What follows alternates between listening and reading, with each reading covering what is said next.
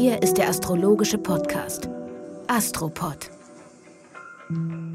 Es ist wieder Freitag. Herzlich willkommen, ihr lieben Menschen. Hier ist schon Folge 134, der Astropod mit dem fulminanten Alexander von Schlieffen.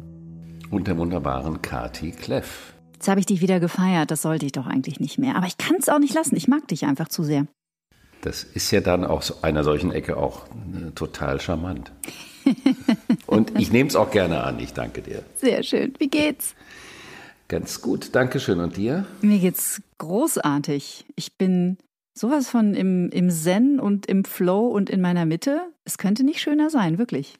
Es ist ja auch wirklich interessant, wie das, worüber wir dann in den Pots, in den Pötten sprechen, äh, doch auch überall sichtbar wird mit diesem Gleichgewichts-, Ungleichgewichtsthema, alte Allianzen, neue Allianzen. Wie verschieben sich Gleichgewichte? Was passiert, wenn zum Beispiel in einer Familie, das ist ja ein System, mhm. das ist ja bekannt, und, oder eine Gruppe ist ein System, und wenn jemand auf eigene Faust eine Veränderung unternimmt, dann müssen die anderen das ja gar nicht mitbekommen. Und trotzdem verändert es das Energiegefüge zwischen den beteiligten Personen. Man zieht irgendeine Energie raus, man zieht vielleicht einen Stecker raus und dadurch wird diese Energie vakant und dann muss jemand anders sich darum kümmern zum Beispiel. Ja, genau. Und das ist natürlich auch diese Woche schon noch sehr spannend, weil wir heute und morgen noch die letzten Zipfelchen von der, der Waagezeit haben. Ja. Mhm. Die allerletzten Zipfelchen. Also nochmal gerade heute und morgen. Wo ist es? Wo ist es nicht im Gleichgewicht? Wo können wir es anders machen? Und mhm. dann am Sonntag in die Sonne und die Venus in den Skorpion. This is Paige, the co-host of Giggly Squad, and I want to tell you about a company that I've been loving, Olive and June. Olive and June gives you everything that you need for a salon quality manicure in one box. And if you break it down, it really comes out to $2 a manicure, which is absolutely insane. It's also so easy to get salon worthy nails at home with Olive and June. The difference between how your nails used to look when you did them yourself and now with the Manny system is a complete game changer. The best thing about Olive and June too is it's a quick dry. Dries in about one minute, lasts for five days, and full coverage in up to one to two coats. Visit oliveandjune.com slash perfectmanny20 for 20% off your first system. That's oliveandjune.com slash perfectmanny20 for 20% off your first system. System. Ich würde gerne noch einen Satz zu diesem Systemik-Thema sagen, weil das ist auch eines der spannendsten der Welt, finde ich. Es gibt drei Gesetze, äh, also zumindest das, was ich über Systemik gelernt habe. Ich habe keine Ausbildung als systemischer Coach. Dass jedes System hat seine Ordnung und jeder Platz ist zu respektieren. Also auch nicht geborene Kinder zum Beispiel haben ihren Platz im Familiensystem. Jeder kümmert sich um seinen Mist, weil alles andere die Ordnung durcheinander bringt. Also ja. sprich, wenn jemand meint, irgendjemand aus dem Familiensystem sollte dies und jenes tun, dann sorgt das noch für größeres, größeres Chaos im System. Und eben das, was du gerade gesagt hast, wenn einer innerhalb des Systems, sage ich jetzt mal, heilt, alte Traumata in die Heilung bringt und so weiter, heilt das System mit. Und ich glaube, es sind sowohl die Quantenphysiker als auch Joe Dispenza, die sagen, wir können auch der Zeitachse entlang in die Vergangenheit gehen. Also wir verändern nicht nur die Zukunft des Familiensystems, sondern wir verändern auch die Vergangenheit. Was nicht bedeutet, dass wir die Geschichte umschreiben, weil die Geschichte ist, wie sie ist. Da geht es nicht um Inhalte, aber was den Blick und die Haltung zur Vergangenheit angeht, Heilung in allen Zeitebenen ist jetzt großes Tennis, ich weiß. Ich äh, bin natürlich nur Balljunge bei diesen großen Themen. Ich auch. Möchte aber ein Angebot machen. Unsere Vorstellung von der Zeit ist ja doch sehr linear. Sehr. Und vor allen Dingen was ja auch Thema in dem Buch ist, ähm, dass die Geschichtsschreibung basiert auf einem linearen Zeitverständnis. Mhm. Nun kann man das nicht so postulieren und sagen, so ist es. Aber jeder Mensch kann ja für sich selber mal mit seinem Zeitgefühl in sich gehen und sich so fragen, empfinde ich das so, wie es dargestellt wird? Was ist eigentlich mit der Zeit? Manchmal könnte man das Gefühl haben, dass die Dinge, die passieren, die dann erst übermorgen passieren und dann überübermorgen, wenn wir es erlebt haben, ist es manchmal so, dass man den Eindruck hat, das war eigentlich vorher schon klar, dass das passiert. Mhm. Daher jetzt als Balljunge der Versuch meinerseits zu sagen, äh, dass wir die Geschichte rückwirkend nicht verändern können, wäre auf der faktischen Ebene, die eine lineare Zeitdeutung zugrunde liegen hat, bestimmt so. Aber was wissen wir schon darüber? Wir wissen mhm. so fucking wenig. Mhm. An der Stelle möchte ich auch noch mal eine Kritik. Mir hat jemand eine dicke fette Tomate an die Oma geworfen.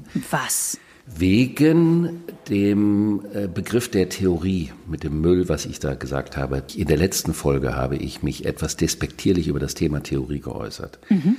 Das war mitnichten gemeint auf Theorie grundsätzlich. Es gibt notwendige, wichtige, fantastische, spannende Theorien, die ja oft in den Raum geworfen werden, um etwas zu antizipieren. Meine Aussage über die Theorie bezog sich auf das, was du sagtest, ob man denn diesen Naturzyklen theoretisch entkommen könnte. Und dieses theoretisch, darauf bezog es sich, weil sich dieses theoretische meinerseits wiederum darauf bezog, dass eben Menschen sich gerne über das Naturhafte hinwegsetzen mit Hilfe einer Theorie. Und das mhm. halte ich für eine problematische Veranstaltung. Mhm. Oder eine zumindest, die man kritisch beleuchten muss. Und darauf bezog es sich.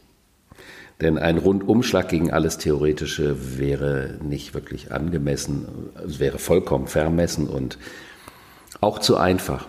Eine Vereinfachung, die auch dem Luftzeitalter nicht entspräche. Das wollte ich vielleicht nur kurz einfädeln.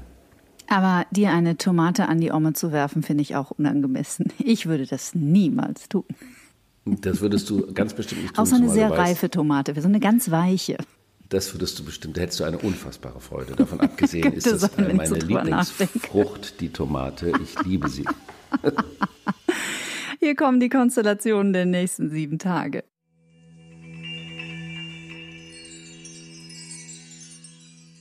Am Sonntag geht die Sonne und die Venus gehen in den Skorpion. Es kommt ein ganz neues Thema rein. Dieses Thema hat dieses Jahr eine besondere Bewandtnis. A, weil wir immer noch im Epochenwandel sind. Also wir haben das ganz, ganz, ganz große 200-Jahres-Szenario, was ja so seine Zeit braucht, um sich manifestieren und behaupten zu können.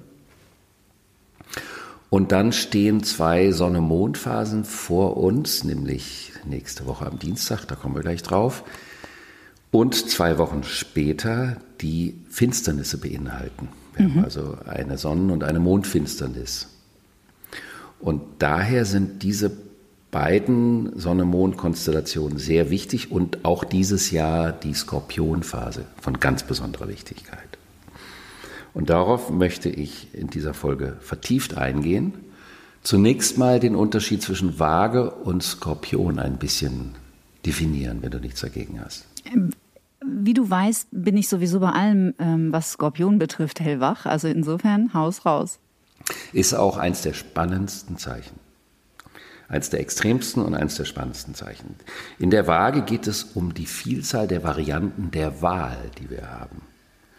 Wir überlegen uns, wollen wir, wollen wir nicht, die Gänseblümchen, liebt er mich, er liebt mich nicht, also dieses Hin und Her. Und es geht in der Waage schon um ein gewisses Spektrum, was eingegrenzt ist durch unsere Vorstellungen, was uns zur Wahl was wir uns zur Wahl stellen. Also wir haben Vorstellungen von einem potenziellen Partnerschaft zum Beispiel. Und dann haben wir wie so eine Art Quartett von Thema und Variation um das Kerngesuchte. Und im Skorpion geht es um den Schritt danach. Da geht es nämlich darum, dass man sich auf eine Situation, auf eine Person, auf einen Inhalt einlässt. Mhm. Das bedeutet, dass man eben nicht nur freundlich am Abendessenstisch mit Candlelight und Chablis sitzt, sondern dass man die Pforte zum Schlafgemach unter Umständen öffnet, mit Umweg über das Sofa im Salon zum Beispiel. Mhm. Und dann findet sich raus, was passiert, wenn man tiefer miteinander in die Verbindung geht. Und das tiefer miteinander in die Verbindung gehen hat ja auch eine energetische Komponente, die verbindet. Und mit jedem weiteren sich tiefer verbinden wird auch ein energetischer Kreis gebaut oder ein Kreis äh, kreiert. Und irgendwann entsteht die Frage, wollen diese Energien so tief miteinander verbunden werden, dass daraus ein Weg, Folgezeichen Schütze, entstehen kann.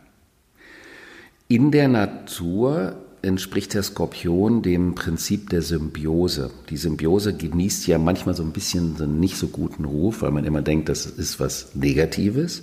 In der Natur ist das überhaupt nichts Negatives. Das ist nämlich das Aufeinander angewiesensein verschiedener Lebensformen und Organismen. Und wir kennen das aber, wenn wir ein schönes Blümchen sehen, was von irgendwelchen Viechern befallen wird. Und wenn diese Viecher die Pflanze dann aussaugen und vertrocknet zurücklassen, dann ist das eine Metabiose, also eine einseitige Aussaugung. Eine Symbiose ist ein Miteinander. Und das ist also ein wahnsinnig komplexes Gebiet. Da kann man sich auch dann mit Parasiten und Wirten beschäftigen, wenn man über den Skorpion spricht. Und wenn man in diese Welt eintaucht, kann man sogar darin Evolutionsstimulatoren finden, nämlich die Vermutung, dass viele Veränderungen von Verhaltensweisen oder von genetischem Material allein nur durch den parasitären Befall stattgefunden hat.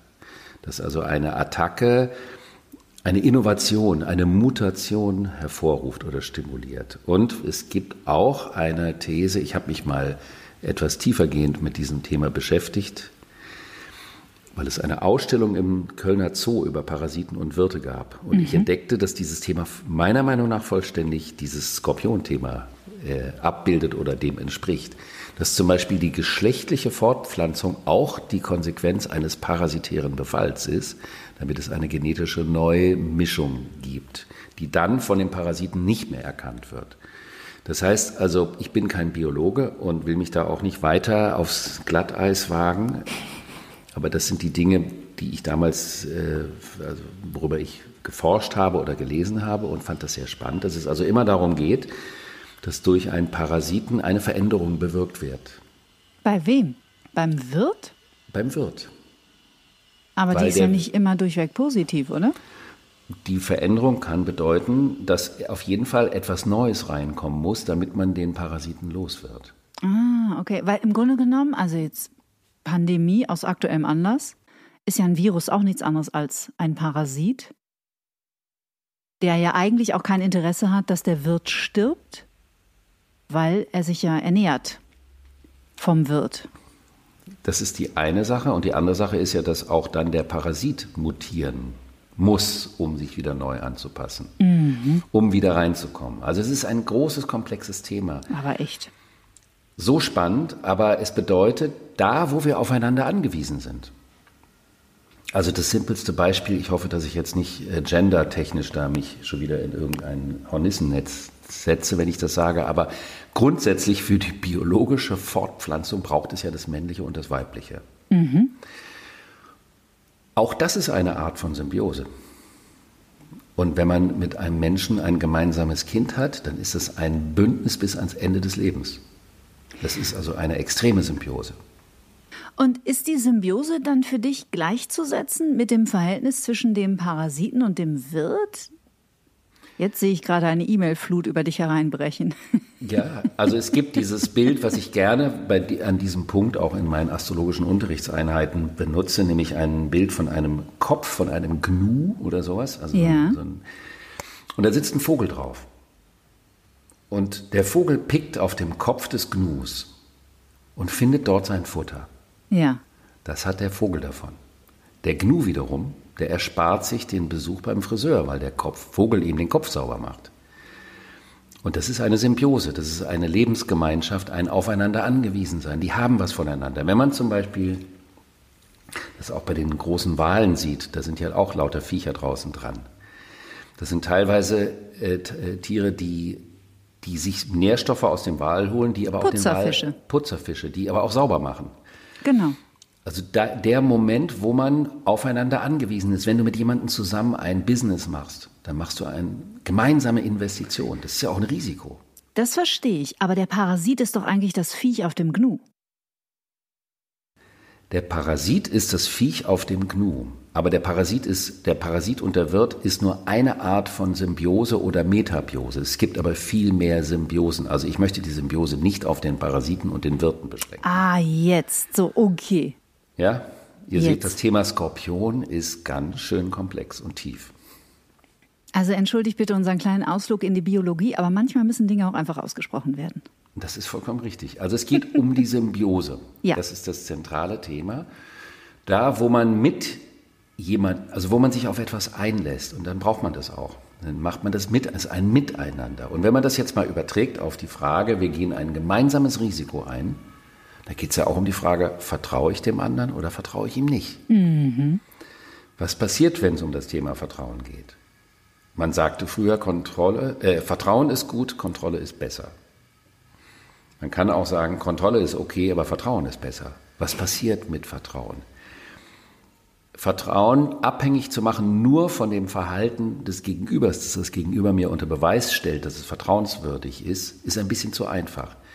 Weil ich kann auch Vertrauen implantieren. Also ich kann praktisch wie ein Parasit Vertrauen implantieren im Sinne von, ich schenke dir Vertrauen.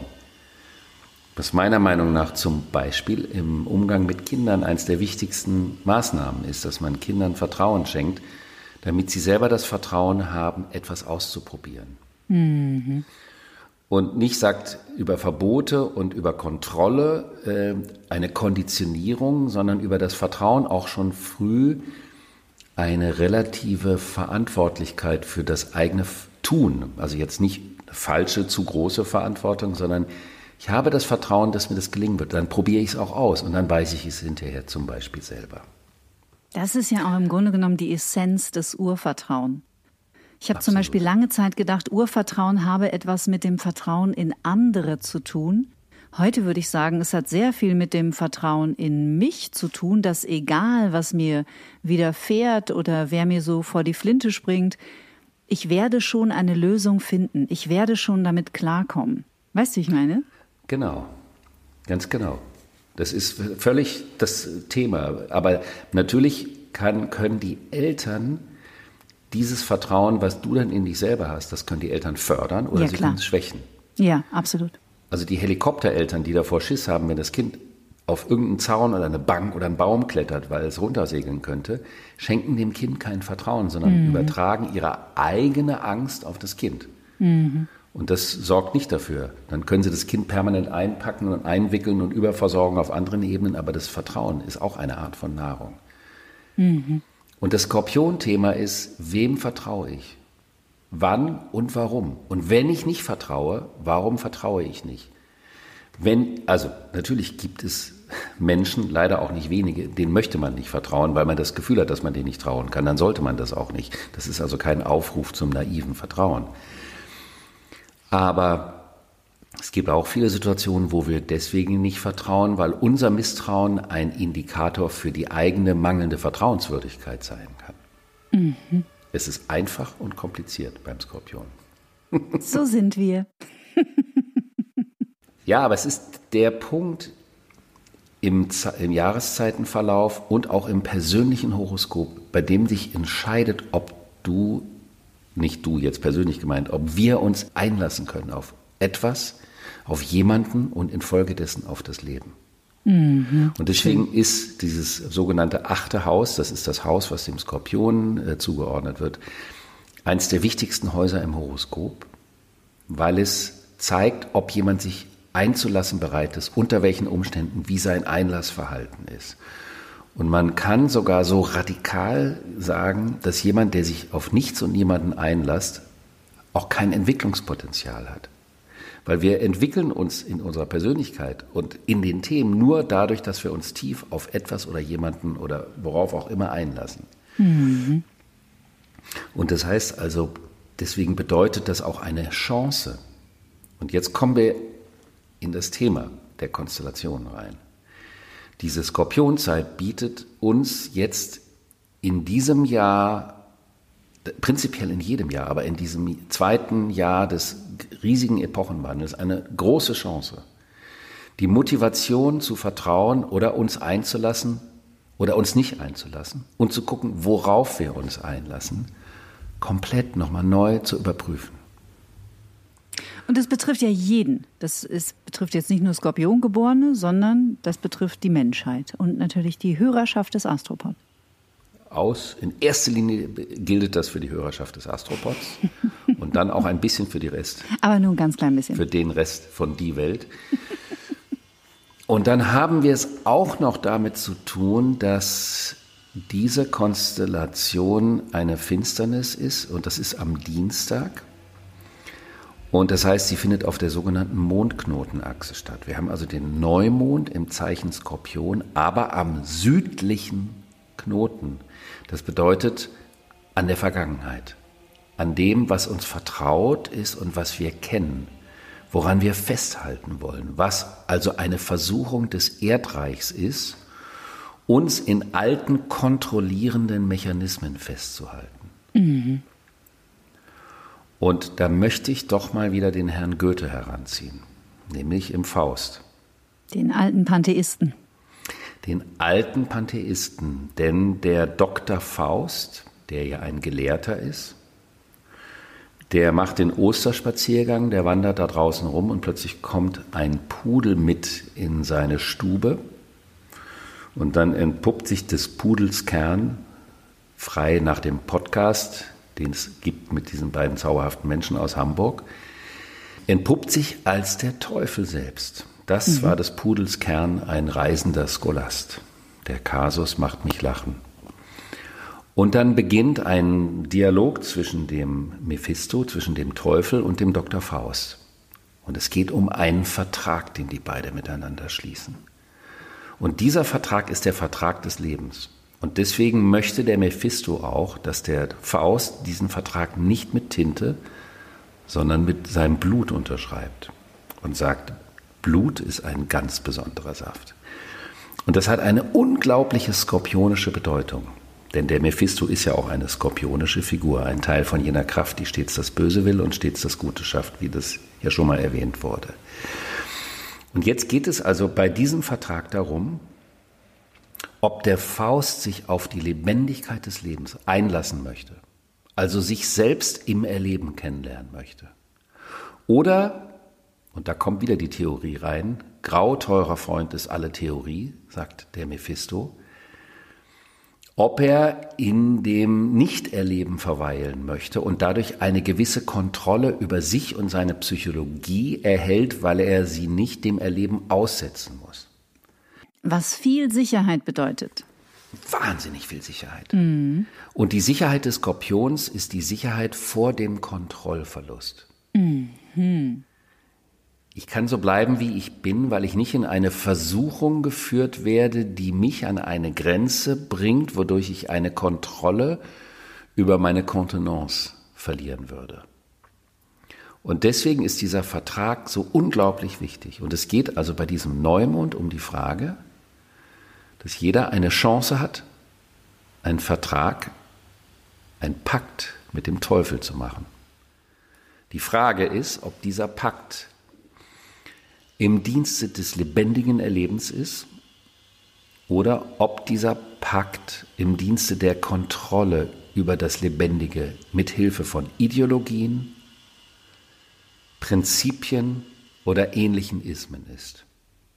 Denn wenn ich einen Ismus über das Leben stülpe, dann bin ich ja als Individuum aus der Situation enthoben, individuell entscheiden zu müssen, weil ich ja nur im Dienste des Prinzips entscheide. Und das bedeutet, das ist jetzt ein bisschen radikal, wenn ich das sage, dass wenn ich einen Vertrag mit dem Ismus unterschreibe, dann denke ich, dass der Ismus mein Freund ist. Aber dieser Ismus wird zu meinem Henker. Ja, ja, ging ja auch nicht gut aus für Dr. Faust, die ganze Geschichte. Es ist aber ein, ein Gleichnis und es ist ein wahnsinnig spannender Stoff. Mhm. Den apropos, wenn wir über das Thema Symbiose und Beziehung sprechen, der äh, Goethe selber ja gar nicht zu Ende geschrieben hätte, wenn ihn nicht sein Freund Schiller, seines Zeichens Skorpions, amtlich in den Hintern getreten hätte, das Stück fertig zu machen und zu vollenden. Also auch ein Achthaus, ein skorpionisches Thema. Ich habe mal ähm, ein Zitat von Paul Watzlawick gehört. Faust 1 rührt zu Tränen, Faust 2 zum Gähnen. Das ist mutig, ich habe Faust 2 nie gesehen oder gelesen. Ja, aber ähm, das, ähm, dafür fehlt es mir wahrscheinlich an Wissen oder Intellekt. Das, an dir also vor allem fehlt es an Wissen ja, und Intellekt, genau. Um mir so ein Urteil anzumaßen. Ich fand den, der er ist halt so ein bisschen eher wie so ein äh, Fellini-Film, der Faust 2, aber mhm. das ist eine mhm. andere Geschichte. Das heißt also, diese Konstellation bringt uns in Versuchung, in ein altes Verhaltensmuster reinzurutschen, um eine alte Kontrolle über die Lebendigkeit zu haben. Also wir sind in dieser Woche ganz extrem gechallenged, um das mal in der adäquaten Sprache rüberzubringen, der Versuchung durch alte Kontrollmuster zu widerstehen. Was natürlich gleichzeitig eine enorme Chance. Total. Also es geht nur um die Frage für die Lebendigkeit oder die Kontrolle über die Lebendigkeit. Und habt ihr ein Glück, dass ihr den Astropod hört, weil ihr seid jetzt alle vorgewarnt und wisst genau, worauf ihr euch einstellen dürft in den nächsten sieben Tagen. Wie cool ist das denn? Genau, jetzt hatte ich eigentlich überlegt, ob wir das kurz einmal durch die zwölf Häuser deklinieren oder ob das ein bisschen zu viel ist. Das überlasse ich ganz dem Astrologen. Dann machen wir das in einer ganz schnellen Variante. Wenn mhm. wir einen Waage-Aszendenten haben, also das heißt, die meisten Menschen wissen ja ihren Aszendenten, dann fällt es in das zweite Haus. Dann geht es um die Frage, bin ich darauf angewiesen, meine eigene existenzielle Grundlage mit jemand anderem zu haben? Oder kann ich sie auch aus mir selber haben, wenn ich meiner eigenen tiefsten archaischen Kraft traue? Wenn wir einen Jungfrau-Aszendenten haben, dann fällt das in das sogenannte dritte Haus und da geht es um die Art und Weise, wie wir denken und kommunizieren. Und das mhm. ist jetzt eine harte Prüfung. Es geht nämlich um die Frage, denken und sprechen wir in Denkschablonen was bedeutet, dass wir gar nicht wirklich wissen müssen, was wir sagen, weil es sich als Schablone, schablonenhaft, formal so anhört, dass es nach was klingt. Also solche Sachen wie sozusagen, quasi und praktisch, das sind so Denkschablonen, Füllsel, aber noch keine Denkschablonen. Oder schaffe ich es direkt und unmittelbar in der Sprache auf den Punkt zu kommen? Mhm. Das Gleiche gilt für die Löwe-Aszendenten, aber nicht auf der Ebene der Sprache, sondern auf der Ebene des Fühlens. Denn wir können auch in Klischees fühlen. Also es ist möglich, ein, nicht unmittelbar zu fühlen, sondern in einem Klischee zu fühlen. Weil man also sich so fühlen sollte? Weil man sich so fühlen sollte oder weil man meint, das entspricht dann dem abgesegneten Empfinden der anderen auch. Ah ja. Mhm.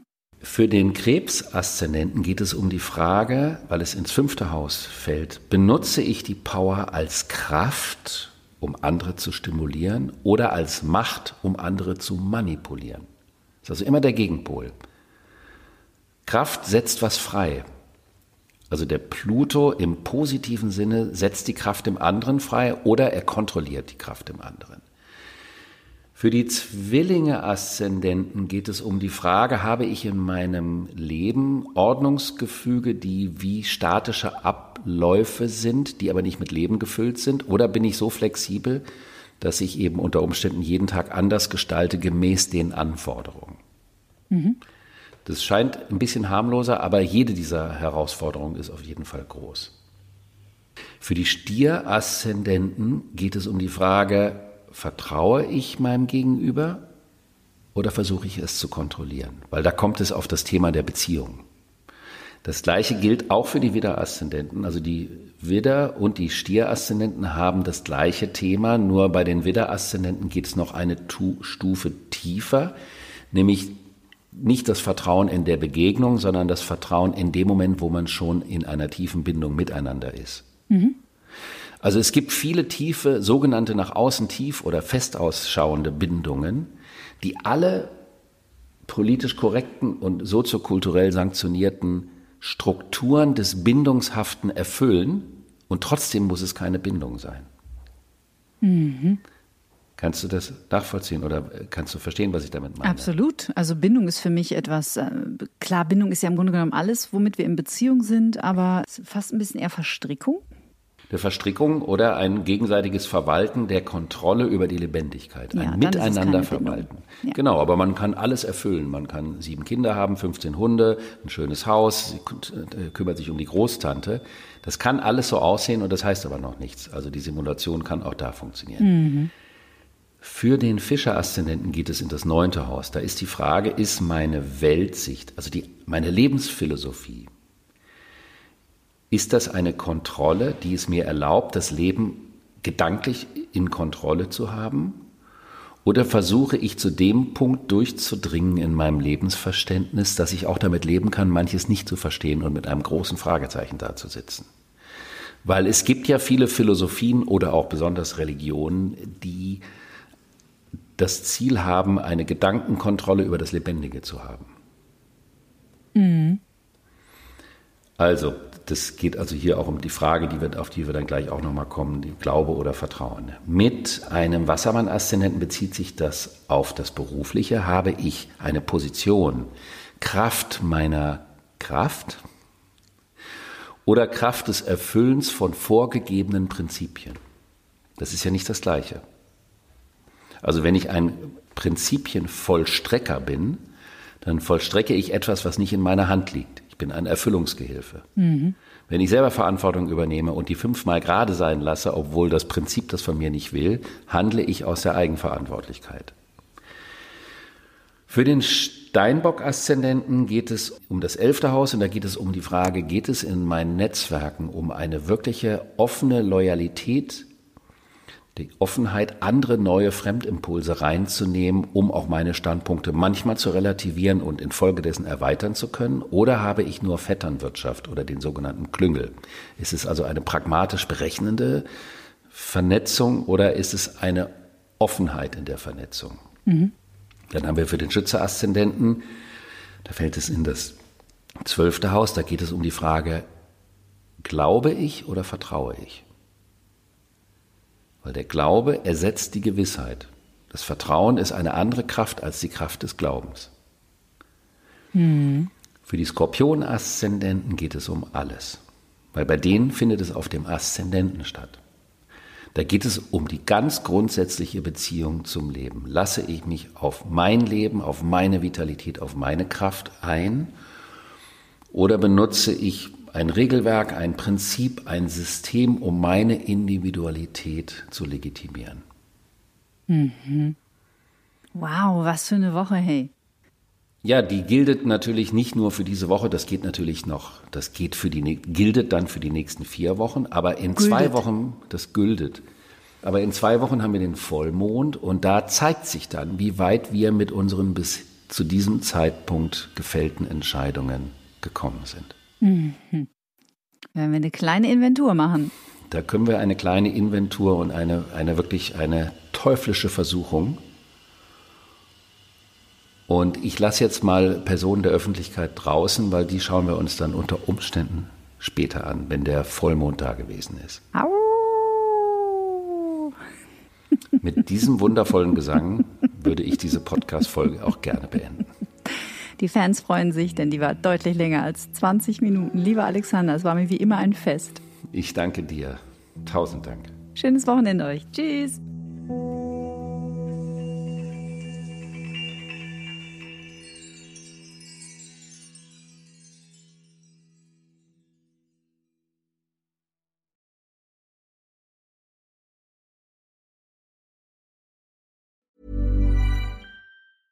Cool fact a crocodile can't stick out its tongue. Also, you can get health insurance for a month or just under a year in some states. United Healthcare short term insurance plans, underwritten by Golden Rule Insurance Company, offer flexible, budget friendly coverage for you. Learn more at uh1.com.